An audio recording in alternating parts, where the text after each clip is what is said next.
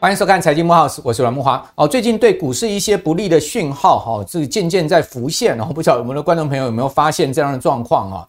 哦，首先是台币汇价哈，贬破三十一。呃，过去呢，台币的汇价哈。都会跟台股啊产生一定的联动关系，就是台币当然走弱的时候呢，台股相对都是走弱的哈。只不过今年呃看起来台币台股是有些脱钩了哦，但不知道后面会不会又挂钩回去哈。毕竟台币贬破三十一并不是太好的现象。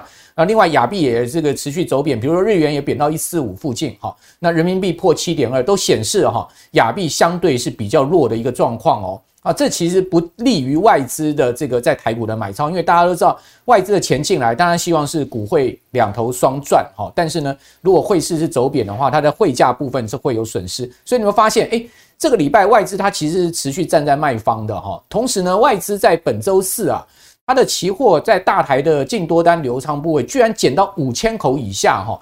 这一路的卖超期货的净多单部位哈，可见呢，这个外资啊有一点期现货双头在解码的味道。另外你也发现自营商也也是哈，相对这个买买卖卖没有很明显的一个呃买卖超的一个情况，不像是过去这个呃从五月十五号以来的这个连五周的大涨哈，自营商是非常强力的偏多的哈。现在目前强力偏多的一个呃气氛哈，在自营商的部分似乎也没有在这样状况。那更值得注意是投信居然呢。出现了连八卖，这是一个警讯哦。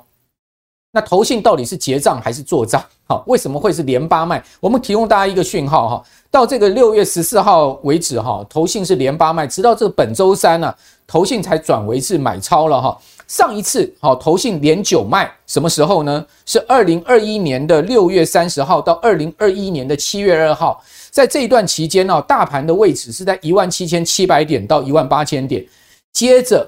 哦，投信连九卖之后，大盘呢就重跌到了一万六千两百点，跌幅高达十趴哦。所以我不是讲说投信这次连八卖，像是上一次连九卖这样的一个大跌的讯号又出现。哦，不过呢，你有发现，诶，其实呢，投信连八卖也不太寻常。此外，我们可以看到啊，大盘从五月十五号连涨五周。哦，那个气势非常强劲哈，那涨到了一万七千三百点的高点之后，诶，这个礼拜出现了周 K 线收黑。另外呢，上个礼拜周 K 线也收黑，连续两周周 K 线收黑，在伴随我们刚刚讲说台币贬破三十一，似乎台股的这个警讯真的是有出来。哦，这个法人的这个筹码面，再加上技术面，似乎都不利于台股。只不过说呢，真的会大跌吗？还是呢，仅仅只是一个高档偏弱势的盘整呢？哦，后面有没有机会再创一万七千三百点以上的高点，往一万八千点行军行军呢？哦，这件事情也很难说得准嘛。所以，我们今天请到了这个股市水哥啊，来帮大家做这个全面的解读啊。阿水你好，哎，观众朋友大家好，木老哥你好。那在这个阿水解读之前呢，我们来看一下哈，事实上全球股市也透露出一些这个压力了哈。比如说呢，今年强涨的美股，哎，其实这两周啊，它其实也变得比较是高档震荡的一个行情。虽然美股也没有大跌，但是它也涨不。呃，涨不太动哈，没有再创再创新高，尤其是一些 AI 概念的相关族群也纷纷开始回档哈。比如说，我们可以看到这个指标值得注意，巴菲特指标。巴菲特指标是什么指标呢？巴菲特指标是用这个全世界的这个股市的市值跟 GDP 去衡量出来的一个指标。这个指标最近呢又升破百分之百到百分之一百一十了。什么意思呢？就全世界的股市的市值呢，已经超过全球的 GDP 哦，达到了一点一倍了哈。那这样子的一个呃指标过热的情况也非常明显。巴菲特哈，他曾经在这个说过，他说这个指标啊，哦，在。网络泡沫时期呢，飙升了，那表示呢是即灾难即将来临。当时他曾经说过这样的话，他说这是一个非常强烈的警讯哦。呃，这个指标如果跌到了七十到八十，其实呢就是告诉你是一个买点。也就是说，当股市大跌，全球股市的市值只有全球 GDP 的这个七十 percent 到八十 percent 的，其实是一个买点。但是呢，超过百分之百，好，他就告诉你是一个过热的警讯。更何况，如果到百分之两百的话，那是一个疯狂的讯号，就全世界投资人。已经疯了，好 crazy，居然可以把股票买成这样的一个超买的情况啊！当然，这个指标到百分之两百，当然现在还差这个两百分之两百的疯狂讯号很远了，因为现在是百分之一百一十嘛。但是呢，单单就美股哈，其实已经接近哦，因为美股现在的巴菲特指标已经来到了百分之一百七十六哦，这个跟二零二一年底哈要升破两百的一个这个位置啊，其实还有一段距离，但是它也告诉你已经逼近到一个相对哈超买一个明显的一个情况，因为毕竟百分之一百七十六跟两百，你说哎差了差了这个二二十几个百分点，但是但是它也逼近了，它也告诉你现在也的确是一个超买了哈。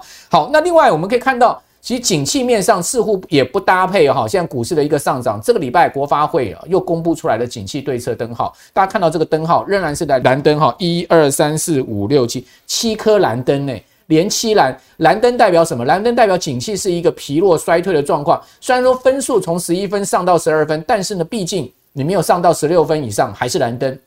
所以呢，景气灯对策灯号告诉我们，现在目前的经济状况并不是那么好，但台股却是冲到一万七千三百点。那另外，我觉得更值得注意的不是这个景气灯号，像内行人都是看这个哈，看什么？看这个领先指标。国发会在公布这个景气灯号的同时呢，会公布所谓的领先指标。领先指标，各位有没有发现它又转折向下了？先前呢，诶，伴随着股市的一个上涨哈，领先指标是往上升，没有问题，但领先指标。转折向下，这个其实是代表什么？代表整个中长线的警讯又出来了，中期的警讯又出来。这领先指标啊，总共各位可以看到哈，呃，它在这个整个七个分项里面哈，现在只有工业跟服务业受雇员工禁用率是上升的，制造业的营业气候测验点上升，股价指数上升，其他四项指标全数下降。哪四项指标呢？实质半导体设备进口值、建筑物开工楼地板面积、外销订单动向。这个指数还有实质 N1B 技术啊，这个实质的这个呃货币总计数 N1B 都是向下的哈，所以领先指标向下，我个人会提高警觉。为什么？因为领先指标跟台股的一个走势其实有非常密切的这个关系性哈。好，所以呢，在这边就要请教这个呃阿水了哈，就是说我们可以看到这些讯号都告诉我们说，诶，似乎这个股市在这个地方出现连两周周 K 线。呃，往下掉哈，虽然说跌幅不大哈，跌顶也不多啦，感觉起来跟前面五周大涨比起来，那真的是羞夸待气哈。但是呢，呃，我们是不是需要提高一下警觉呢？到底这个拉回是一个真又空哦，还是呢要杀多呢？是，其实现在投资人哦，能两个字啊，惊啊，大家都很怕嘛。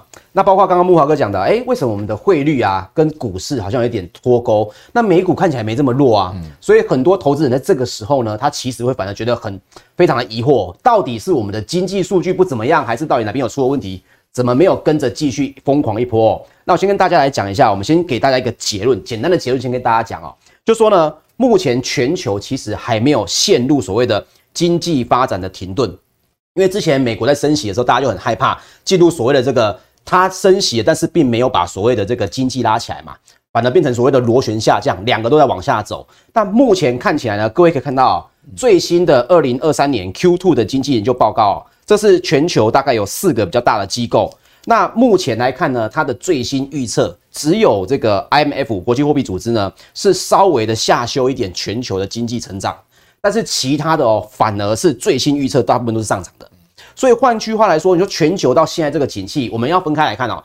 大环境就全球，现在来看四个机构都还没有认为会陷入所谓的衰退，所以大家都很担心说啊，这个升息升息完之后，到底经济会不会回来，或者是像以前讲的，美国停止升息，可能股市才一波风波，有一个比较好的上涨呢？现在看起来是以经济数据来讲，大环境还没有这么差，可是哎，可是出现了，嗯，我们要讲台股嘛。台股，各位来看一下几个负面因素哦。第一个负面因素包括刚刚这个慕驊哥讲的，我们为什么一些领先指标为什么好像看起来有点在转弱？各位可以看一下这个荧幕上这个图哦。四月的外销订单哦，这个是属于这个经济部这边的一个呃经济部统计处的官方的数据哦。外销订单是四月份是年减十八点一，同时各位可以看到上面的货物别包括这个什么。橡胶啊，这个化学品、基本金属这些比较基础类的东西都还是在衰退，甚至衰退跟去年同月来比还是很严重的。好，进入五月稍微年减好一点，可是呢，这个数字哦，整体来说接单的金额还是没有恢复到原本的水准。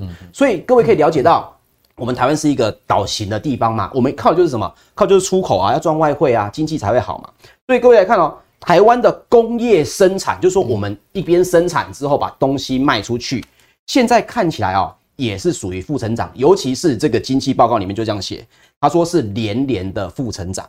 那还有另外一个，各位看一下，我们主要的出口的货品哈，它的成长率，因为我们要看我们出口最多、最有竞争力就是我们的电子商品嘛。那各位看到，在最新的电子零组件呢，在这个报告里面呢，二零二三年一到三月的成长率哦，各位看到电子零组件还是属于负的百分之九点八三的百分比，同时基本上是没有没有什么出口货品是成长的，只有石油炼制品。可是真正对台股最有帮助的，这个是所谓的科技业的电子零组件嘛。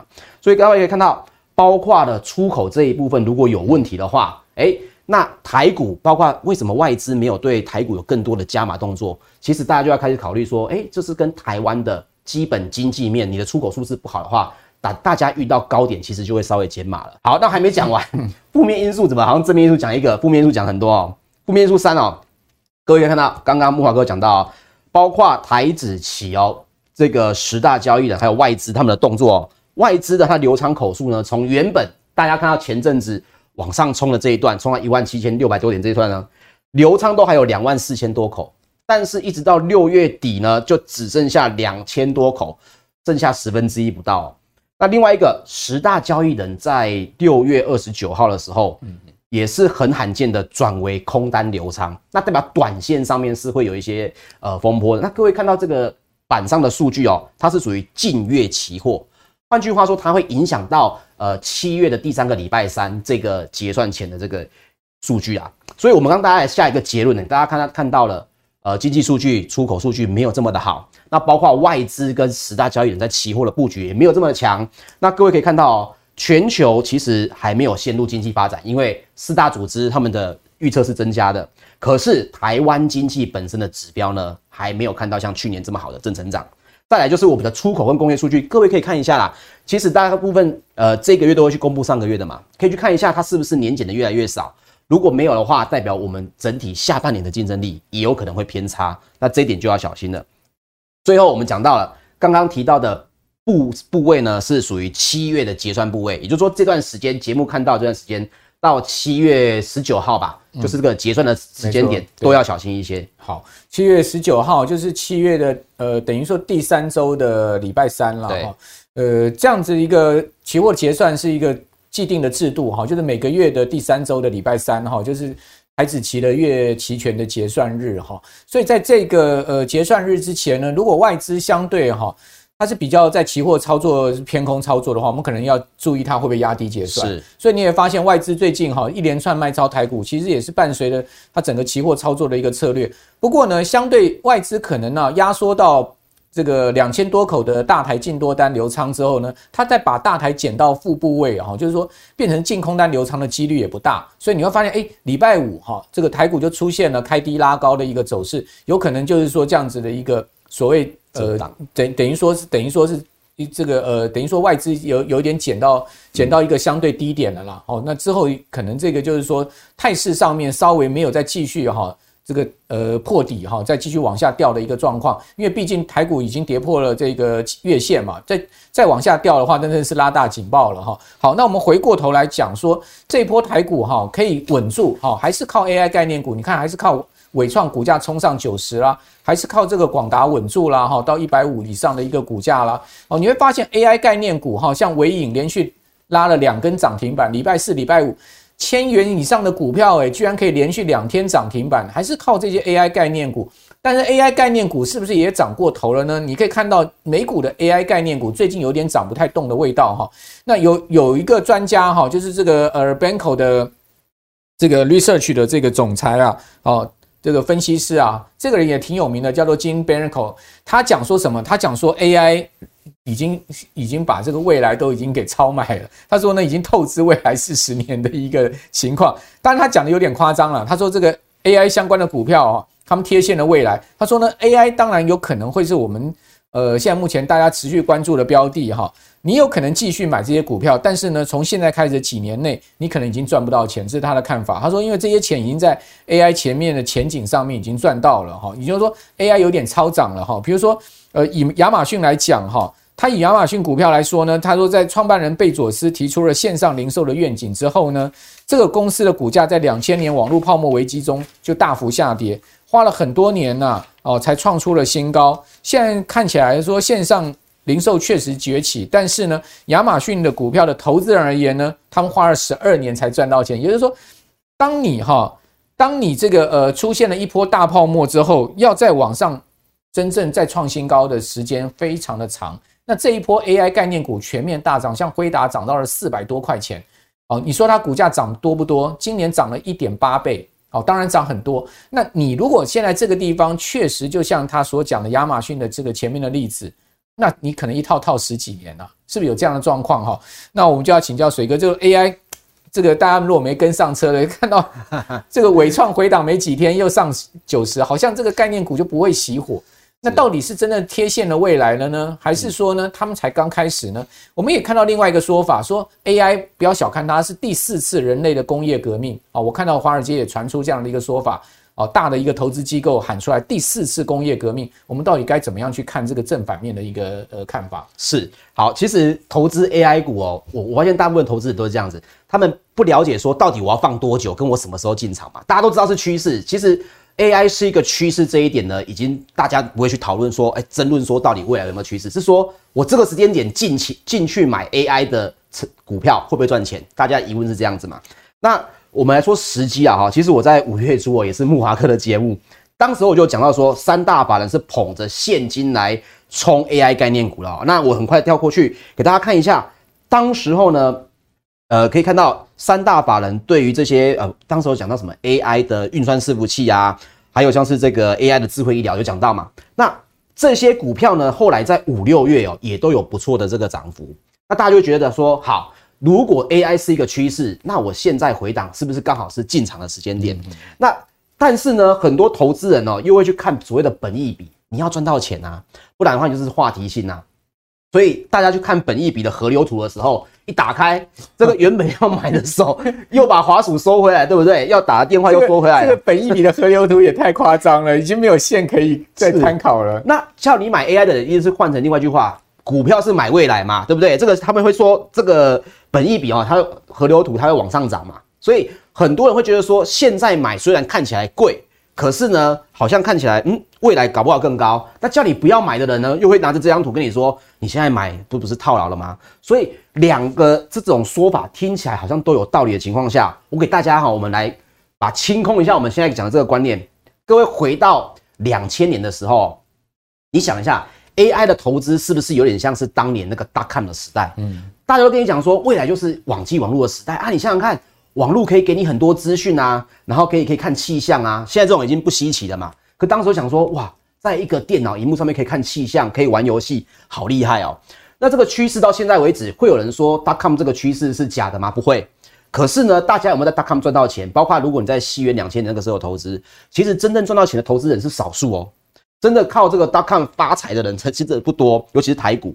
所以大家会有一个感觉哦，我们现在都知道 AI 是趋势，问题是我们现在到底要要不要压身家去买 NVIDIA 啊，或者压身家去买什么？大家知道了 AI 概念股呢？我们来讲一下台股跟美股，我自己的心法啦，分享给大家参考了哈。我们先说台股来说，我必须很老实跟大家讲，AI 概念股在台股，你必须要去看一件事情，就是它的营收占比。因为没有营收占比的这个 AI 的股票，它就是靠炒话题，这个很，这个是实话实说嘛。所以台股要去看 AI 的营收占比的报告，那它会不断的，因为这个话题很热，一定会有不断的这些外外部的或者是国外的这些研究报告，这个就是看所谓的基本面。所以包括像是市场那个 Market Watch 就曾经在五月的时候，为什么我会在节目上面跟大家讲这个东西，就是因为我看到他的这个报道，他说。小摩以这个哈里哈兰为首的分析师团队呢，在估算了 AI 的营收占比之后，多数的亚洲科技业者直接受惠于 AI 的程度都不高。为什么？因为现在还在打所谓的打地桩的时代，它不是建筑物盖好，让这个电灯啊、冷气啊这些进来的时候，所以它现在还在这个绑，就是所谓的基础的时候，最直接受惠的还是母公司 NVIDIA 这个博通这种晶片制造的公司，N AMD 啊 Intel。都会有话题可以炒，可是台股呢，你就要看它的营收占比。所以你看啊、哦，他就写到了台湾企业中呢，唯以今年的 AI 营收贡献占比为高的个位数到百分之十。各位往下看，有谁比它高的？这个数据上面好像没有人比它高一些嘛。嗯所以为什么唯影在这个报告是三月份，哎，四四月底五月份的时候出，你看到现在为止，唯影还是持续的在那么走强，就是因为它的 AI 占比本身它有实质的这个收益嘛。所以大家也可以去看一下，在台股你一定要看 AI 的基本面，你才不会说，哎，我这一档回档能不能买？回档能买的一定都是有基本面的这些呃股票了哈。那另外一个，如果报告没有很详细或报告比较慢怎么办？各位可以看三大法人的动作。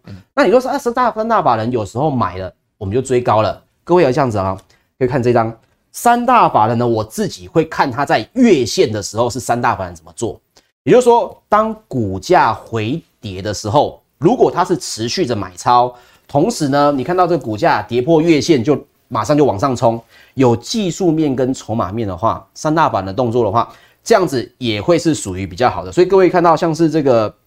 呃，技嘉啊，或者是一些其他的比较强势的 AI 的股票，嗯，它在月线附近就会比较纠结一些，就会比较有买盘进度。但是如果你看到你买的这个所谓人家报给你的 AI 股，到了月线之后，三大法人也弃守，然后 AI 那个股票跌破月线之后也没有回来，你就不要觉得说捡便宜了呢。这个时候千万就要开始准备要跟着跑了哦。所以判断一档股票能不能逢低去买，一定还是要看三大法人在月线时候的动作。嗯嗯。好，那讲完台股哦，我们讲美股。美股我们刚刚讲到啊，它其实很直接的，在 AI 的这个整个发展当中哦，一定会有一个呃不错的最基础期的发展。嗯，就是说打基础的公司，它其实是需要一个比较长的时间去做发展的。那各位可以想象一下，dotcom 那个时候呢，呃，微软，各位看一下这个微软的股价图哦，就跟刚刚木华哥讲的一样啊，阿马总也是花了十几年，你才真的投资阿马总赚到钱。那各位不要忘记，微软其实。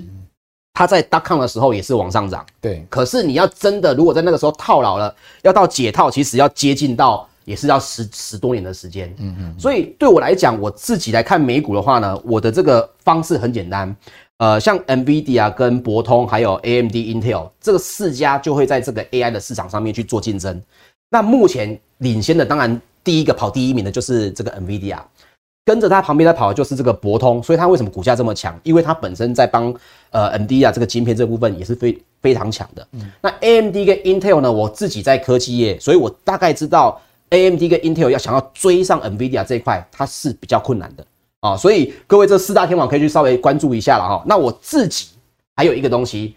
之后往后呢，可能未来的五到十年哦，大家可以把这个节目录录记下来。五到十年一定会有所谓的 AI 新创公司，这些公司才是赚最多钱的地方。嗯，哎，盖房子一开始盖房子打地基的，虽然好像看起来很厉害啊，但是你知道吗？做里面软装的那种东西才是小成本赚大钱的。嗯啊，所以 AI 新创公司在后面一定是更可怕的。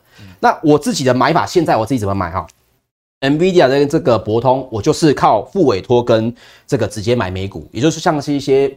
美股的 broker，你可以直接去买的，那那个就是定期定的。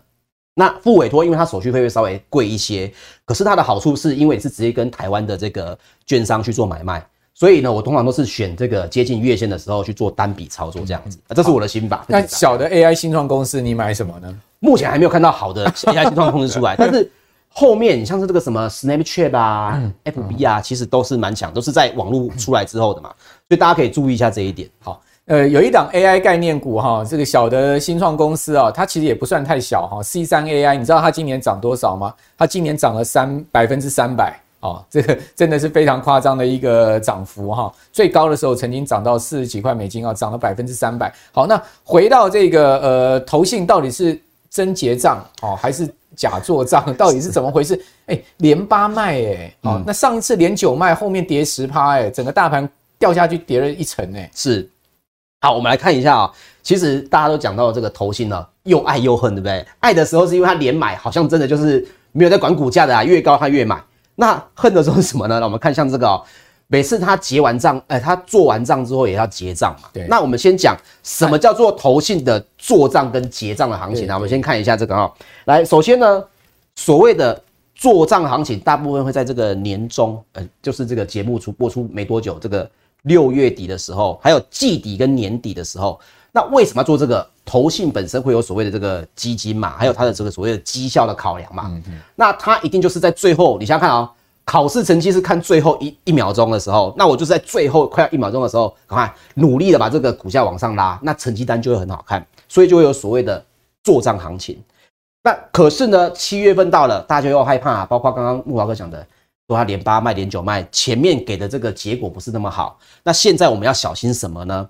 首先我们要小心这个七月份投信结账，如果我们讲个股的话哦，你一定要先注意有哪些要小心的点。第一个要小心这些投信啊，它已经连续买超超过十个交易日的。因为我发现，我到现在为止还是有很多的朋友在问我股票的时候，都会拿这个跟我讲。嗯，你看投信他已经连七买连八买了，那我现在去追不是正强吗？他已经这个所谓的白真金白银买满手了嘛？我说不是，你就是没有记得，他如果买到所谓的上限的时候，他就开始卖了。哦，他每档基金都有它持股持股上限，那包括他也习惯在连十买之后。它后面可能它的步骤就会稍微有点减弱，它不会无限制的买下去啊。所以各位看到这三个点哦，还有见高点之后投信转卖，跟我们刚刚提到的持股比例单股也已经接近了百分之十以上哦，这是一个标准值啊。它虽然百分之十就是呃一档基金的这个总规模的十趴。对，那它在持有股票的时候，它其实也不会去把它持有的非常多。所以在外流通量，你看它持有大概有百分之十，这个数字也是可以注意的。嗯哦，那像符合这几点，你的手上股票如果越多点的话，就有可能投信会开始把手上的股票抛出去了，也就所谓的这个结账了啊。那要怎么样小心呢？比如说我们来看一下，去年的六月份有像是有什么股票是出现类似这样的情况呢？呃，汉雷哦，我不知道各位看到这个荧幕上这个黄色这一块，就是整个六月份哦。那各位可以看到哦。它前面投信呢，下面的部分都是在买超的，所以投信呢一直这是红色的 K 棒部分。嗯哼。可是，一到这个月线之后，六月三十，它就不再继续买超了，它就刚好买到六月底。这个时候库存也接近百分之十了，来到八八点七。一进入七月呢，直接大卖，股价就跌到了八十块。那留下呢，如果你去追捧的话，你就只能在风中凌乱啊！怎么投信跑了，我还在这里？那你看哦，后面它整个区间整理的时间就很长。那你等于就是我逢低买，我还没有，我还没有解套，那这是很痛苦的。逢高买没有解套就算了，逢低买还被套住，就很讨厌。今年汉雷股价表现也蛮疲弱的。是，所以呃，整体来说，大家要小心这个结账之后，其实股价的影响它是比较中长期的啊。那还有像是光照啊，二零二二年的时候，当时候时间也还没到六月底，那大家去看一下，它也是连起买之后就卖掉了，股价也是一样。高点走人哦，这档是高点走人。那这个时候卖股价呢，也是经过至少有呃七月到十月三个月的这个盘整期啊，所以逢低买千万不要觉得说一定是可以撑得了，有时候一套就套好几个月了，这是要特别小心的。好，所以要注意法人的一个买卖超的情况哈。那法人买卖超不是说只有看他连买或是连卖了，是还要看出更多的细节。好，那另外呢，就是说 ETF 哈，我们我们知道这个投信的买盘呢。哦，大大概来自于两种，一个是它的这个基金，哈，另外呢，现在更主流的一个买盘是 ETF，哦，ETF 只要换进什么股票，哦，或者说呢，它把什么股票剔除，哇，那个对个股的股价影响力才大嘞，哈，因为 ETF 现在动辄一档规模都是几百亿甚至上千亿规模的哈，尤其是那些高股息 ETF，真的是哈大神级的哈，一旦它换股，啊，就会引引发个股的股价波动，比如说最明显就是今年伟伟呃伟创，伟创被。呃，ETF 选中成成分股之后呢，哇，这档 ETF 有两千亿规模，一买买伟创买个四趴五趴，你知道他买进多少张吗？所以伟创股价一路直接往上走哈。那你会发现，诶，其实呢这这一波到这个礼拜，伟创股价创新高哈，到九十块以上，而变成是外资在买哦，那就等于说这个呃法人在投信的筹码继续买的一个情况之下，外资又跟着这个呃敲进纬创的话，伟创股价就一路上了，因为。先前投信在买纬创的时候，外资是到货给投信了，所以它股价上上下下，哎，发现这个盘整一段时间之后喷上去，好，所以呢，我觉得 ETF 的这个呃持股哈，你更要去注意，那你就要去研究 ETF 哦，到底什么时候是换股哈，他们用什么样的原则在换股哈，比如说呃 ETF 的这个新兵啊、大车拼啊，到到今年。这个六月二十一号以来，哈，这个总共有九档 ETF 挂牌上市啊。台股现在目前 ETF 已经是两百多档了，哈，境内外 ETF 加起来两百多档，哈。那零零九二九是最晚挂牌，不过呢，规模跟受益人数也都在成长，哈。那这这档 ETF 比较特殊，它是月月配了，哈，就每个月都要配息。那我知道，因为呃，这个富华投信推出这个月月配的 ETF 啊，其实招招致了其他投信的很大的一个。压力哦，什么样的压力？说你们要搞死我们呐！你们连连股票型 ETF 都要搞月月配，债券就算了，你搞月月配，你不是要把我们其他投信也都给拖下水啊？让大家也都变月月配吗？哦，那所以它是现在目前第一档月月配。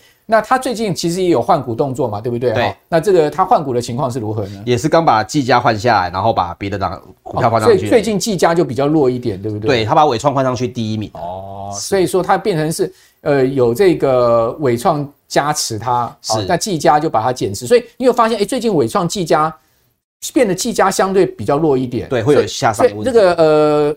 像这种 ETF 股票型 ETF 或者高股息 ETF，你的操作 mega 是什么呢？嗯、好，分享给这个各位朋友了啊。我们我帮大家做一个表啊，我把这个表就是说最多人定期定额的这个前三名啊，分别就是零零五零、零零八七八跟零零五六，这个是属于这个证交所给的这个资料，也就是说有真的去券商那里设定定期定额哦，而是设定的定期定额的人数，那前三名就是零零五零、零零八七八跟零零五六。那各位可以看到，这个包括这张表上面提到上市的日期，大部分像是这个零零五六跟零零五零都已经比较久了嘛，嗯，也大家这个很老牌，零零五零都二十年了，对啊，它是二零零三年的时候，刚好满二十年了。那它配息零零五零后来改成每半年嘛，但是呢，零零八七八是被每季，然后还有就是零零五六是每年。各位最主要看 ETF 哦，其实零零五六也改成季配了啦，哦，改成季配了，没错，它其实最近也改成季配了，对。对不起，都没有没有把它更新到啊。那这个配息这个间距，大家大部分一开始都是先看这个什么时候领钱嘛。可是大家在买 ETF 哦，要记得一件事情，你为什么要买 ETF？就是为了把风险分散嘛。那有些人买这个 ETF，他只认为说我买了 ETF 就是风险分散了。所以像是这个零零五零，它的主要持股是前四名是台积电、红海、联发科跟台达电嘛，因为靠市值排下来嘛。那如果你再去买类似像零零九二三，比如像是这个。呃，群益的 ESG 低碳五十，它第一名还是台积电。嗯，你等于是说你买了两档 ETF，但是你还是在重压台积电的意思。嗯，所以买 ETF 我反而比较注意是说，第一个它的主要持股现在是什么？第二个是说它是用什么样的标准在换股？对，这两个标准不要太接近，因为有些就是用市值，有些就是用经营绩效，你不要都是选经营绩效的，或者都是选市值的，你最好是一左一右搭配，就是诶，一个是选市值。那一个是选绩效，然后来去做 ETF 的投资组合。嗯，所以呢，各位可以看到哦，像是我们提到的零零九二九，因为它是月配息嘛。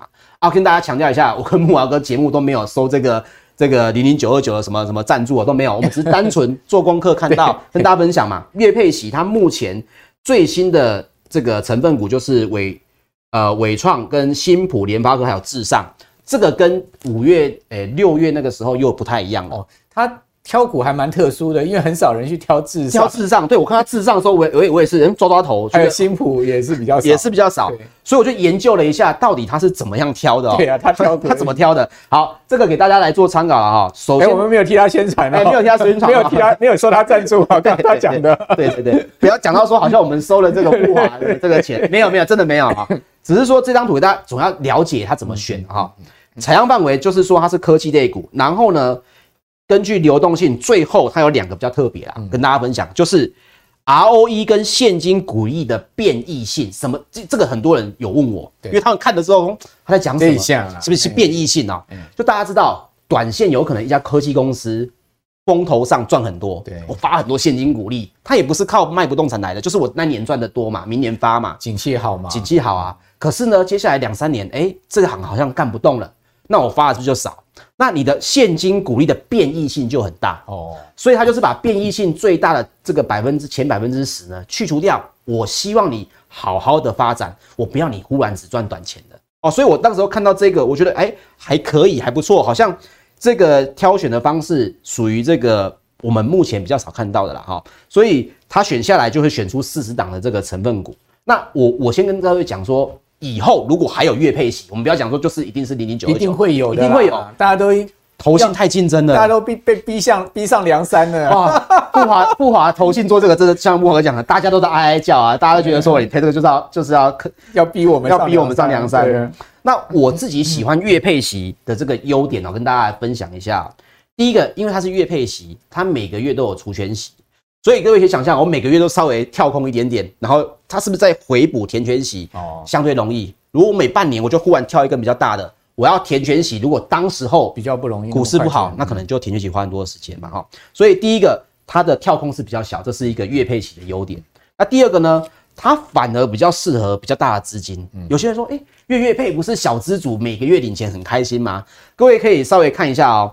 股利呢，单次给付如果没有超过两万块，是不用扣那个二点一一趴的二代健保嘛？对不对？好，我们还是讲一下这个缴这个补充保费呢，是我们国民的应尽责任啊，大家缴缴税是人人有责，但是我们可以合法聪明的少缴一点嘛？哦，它分散了，你就会变成是相对不会被扣到两万块，因为它是单次。对啦，那你想想看，你原本你买一个七趴的殖利率哦，你买零零九二九。他一个月才发给你将近八十七块到九十块，把一年四次的变成是十二次了。对，等于是你要多少张？我帮大家算过了哦，你至少要一次买两百二十七张，就是要买三百万的零零九二九，才有可能一个月的这个单次支付会超过两万块。所以反而适合那个资金不大不小，我就有个两两百多万想要买看看这个台股的 ETF，然后又想要享受这个资金流的，我觉得是 OK 的。好，那再来还有就是像资金的应用比较灵活啦。包括半年配还有年配，你总是要等半年嘛。但月月配每个月都有钱。再来呢，就是包括它是也不太会买到景气循环股，我们刚刚提到的这些是它的优点，但是有没有缺点？对，也是有一些要注意的地方哈。来，爱注意啊哈。它目前这一档零零九二九，它的保管机构是台北富邦银行。是，换句话说呢，如果你不是在富邦镇开户，你不是用富邦银行的话，那它的每个月的这个配息就会有所谓的会费。那你想想看哦，小资主买个两张才收了一百七十几块的会的这个利息，它会费搞就十块十五块，那你一一来一去是不是占你的成本就很高哦？所以这样子是最好，你还是有去考虑到这个所谓的保管银行的部分。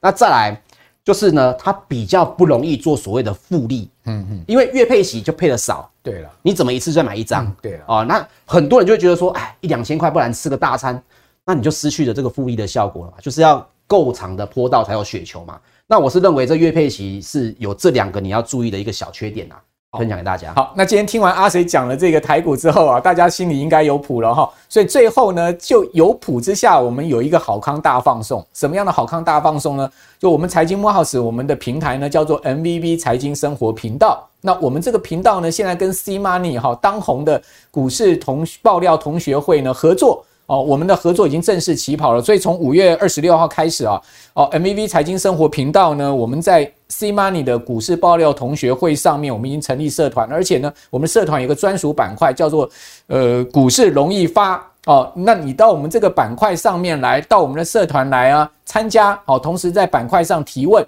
你就可以获得 MVV 财经生活频道每天都有节目的。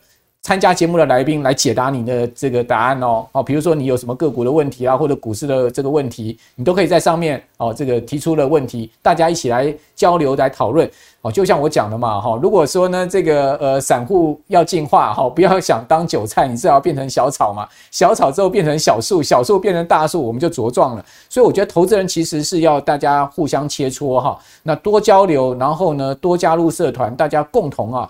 呃，一起在往这个致富之路上来前进哈，所以欢迎大家加入社团，也欢迎大家准时收看我们的节目哈，一起在投资上面真的当 MVP 了哈。好，那今天非常谢谢水哥，也谢谢我们所有观众朋友的收看，也最后介绍了大家这个很好的一个讯息啊。如果你喜欢我们财经幕后史的话，请记得六日早上准点收看我们的节目之外，也把我们节目介绍给您更多的好朋友喽。我是阮木华，我们下个礼拜见，拜拜。面对通膨物价的大幅上涨，投资创造额外收入已是现代人必学的人生课题。这堂半世纪台股不败全攻略将带给您最完整的技术指标课程。大家好，我很荣幸与轻松投资学院合作募资我的课程。本课程叫做《半世纪台股不败全攻略》，将是我累积半世纪的统计所归纳出最具系统性的综合指标课程。半世纪台股不败全攻略，教你十二种图表形态理论，让你快速理解，一眼看出个股优劣。二十五种技术指标全收录，所有指标都将助你提高投资胜率。正确的分析方法加上正确的投资策略，帮你获利极大化。我是杜金龙，台股实战半世纪的我，将用最轻松简单的教学方式，教你把各种图表指标理论。从文言文翻译成白话文。从入门到进阶，杜金龙老师半世纪台股不败全攻略，教你正确研判买卖时机，掌握股市趋势。欢迎你来轻松投资学院与我一起共学。